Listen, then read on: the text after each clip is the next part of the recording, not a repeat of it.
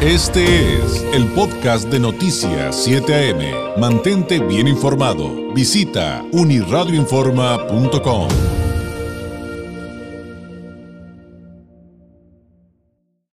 En la línea telefónica le agradezco enormemente que nos tome la llamada el presidente del Consejo Ciudadano de Seguridad Pública del Estado, aquí en Baja California, por supuesto, Juan Manuel Hernández Niebla. Eh, presidente, ¿cómo estás? Muy buenos días, qué gusto saludarte. David, muy buenos días con el gusto de saludarte, de estar contigo y tu auditorio y deseándoles un feliz año a toda tu audio escuchas. Gracias, muchas, muchas gracias. Pues el saldo del 2020, Juan Manuel, y el arranque de este 2021 para Baja California en materia de seguridad pública, que es la materia que evidentemente nos ocupa en este momento, eh, pues no, no es nada alentador. Nada alentador, David. Eh, las cifras al cierre del 2020, si bien el efecto de la pandemia nos generó una disminución en parte de la incidencia delictiva. El tema de temas, que es el de los homicidios, pues casi le terminamos rozando a los 3.000 homicidios a nivel, a nivel estatal, con aumentos sustanciales eh, prácticamente en todos los municipios, con la excepción de Tijuana, que baja un 11%. Pero aún en el caso de Tijuana, pues desafortunadamente volvimos a rebasar la cifra de los 2.000 muertos por tercer año consecutivo, 2.015 muertos, el arranque de enero, pues prácticamente en rojo en todos los, los municipios del, del, estado, un, un, incremento muy fuerte en el tema de los homicidios en lo que va acumulado del, del año.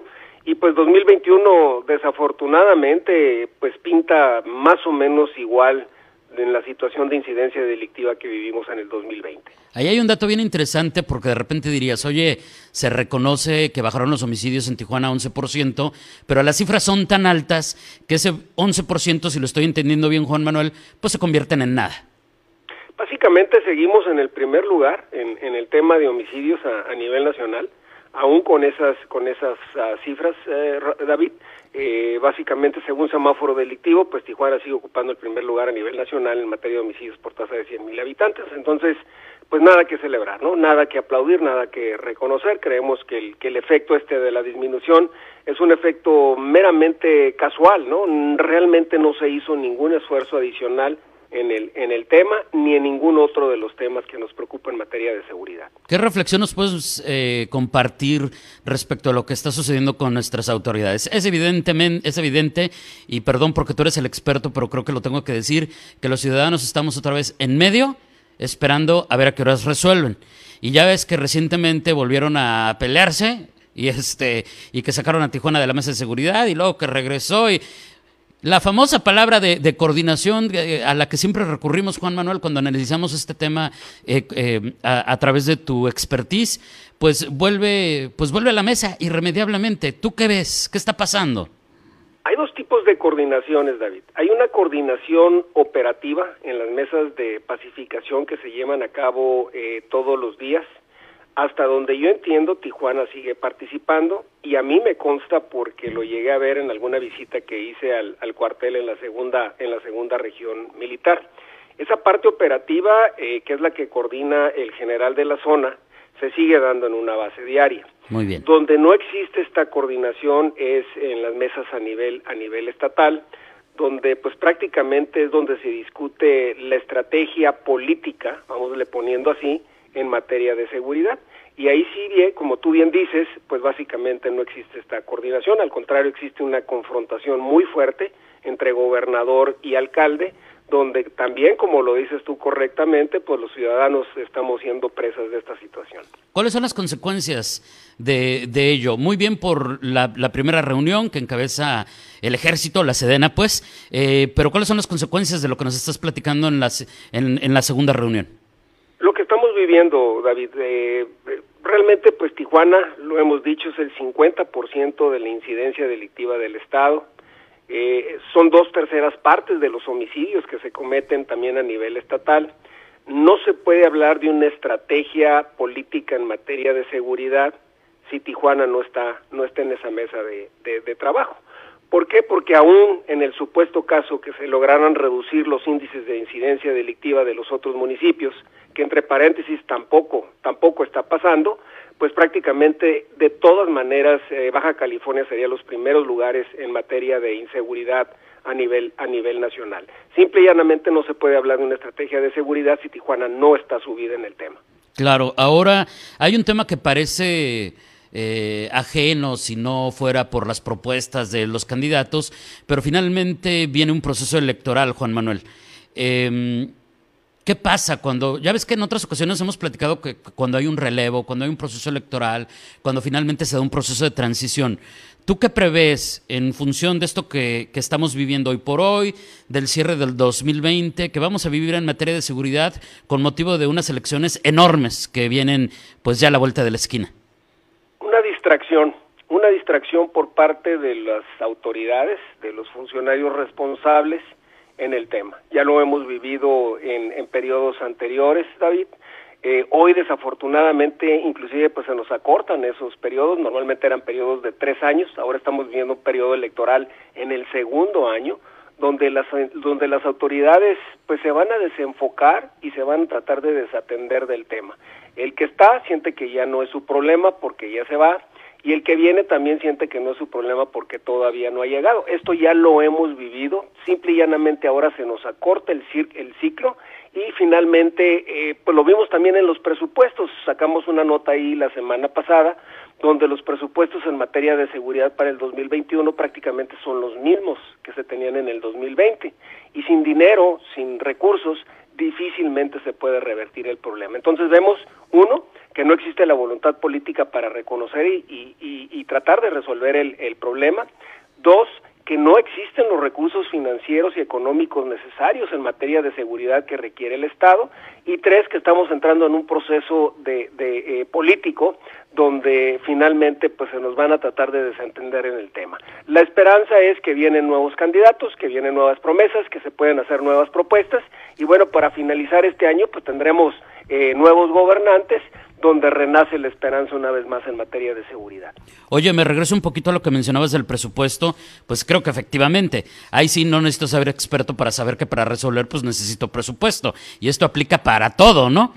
Pero eh, tengo entendido por justamente eh, esta información que compartiste, Juan Manuel, estamos platicando esta mañana con Juan Manuel Hernández Niebla, presidente del Consejo Ciudadano de Seguridad Pública de Baja California, que esto también representa un incumplimiento a recomendaciones de la Comisión Nacional de Derechos Humanos. O sea, no solamente, digamos, lo, más evidente y lo más preocupante es no tengo recurso para operar y para resolver, sino que además hay recomendaciones que están en medio que se están incumpliendo. Hago, hago dos referencias en ese, en ese caso, David. La primera es la que tú bien dices, la recomendación que hizo la Comisión de los Derechos Humanos en base a una demanda que presentó el Consejo Ciudadano para que se les dieran eh, prestaciones eh, sociales a los a los policías en, en el estado. Mm. Eh, simple y llanamente pues no se ponen en el presupuesto, no se reglamentan, le hicieron caso omiso. Los cinco municipios hicieron caso omiso básicamente de esta recomendación.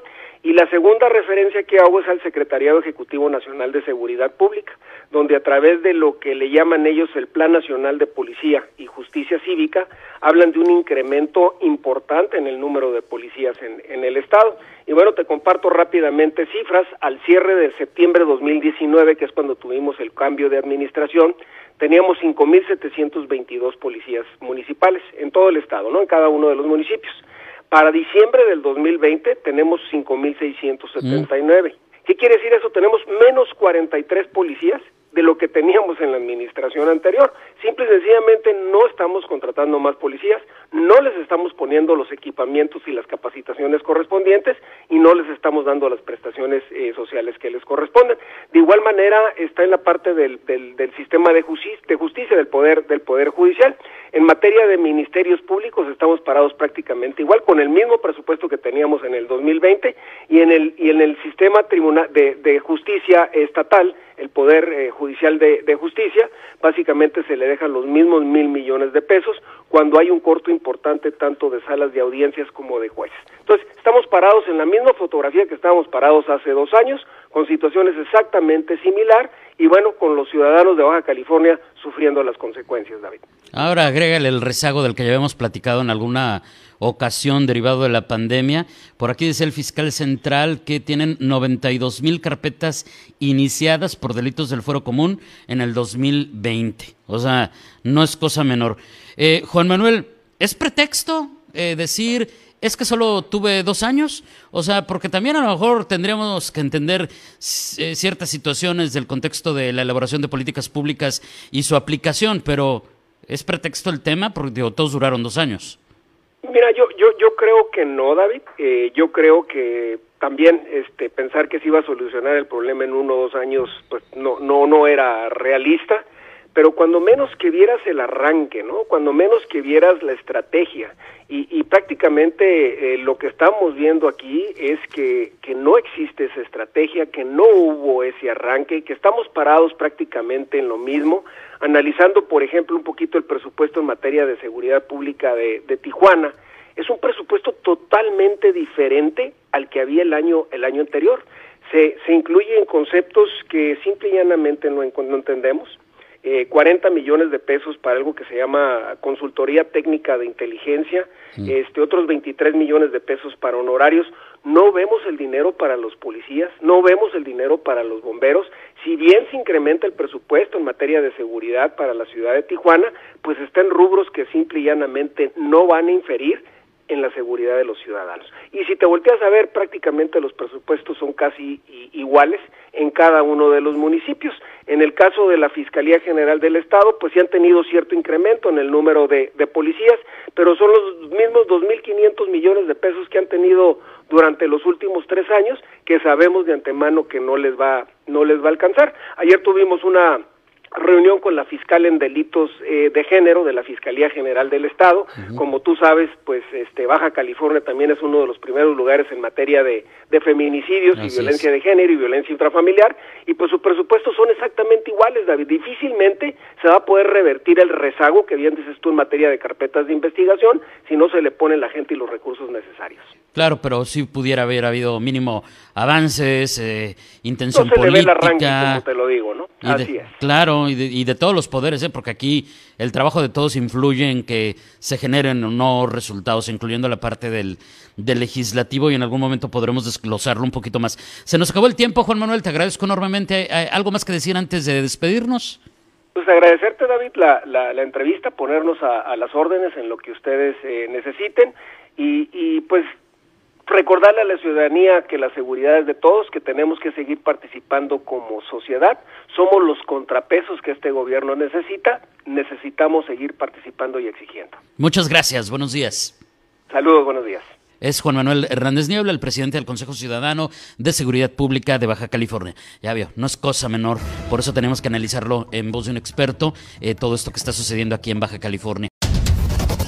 Este fue el podcast de Noticias 7am. Mantente bien informado. Visita unirradioinforma.com.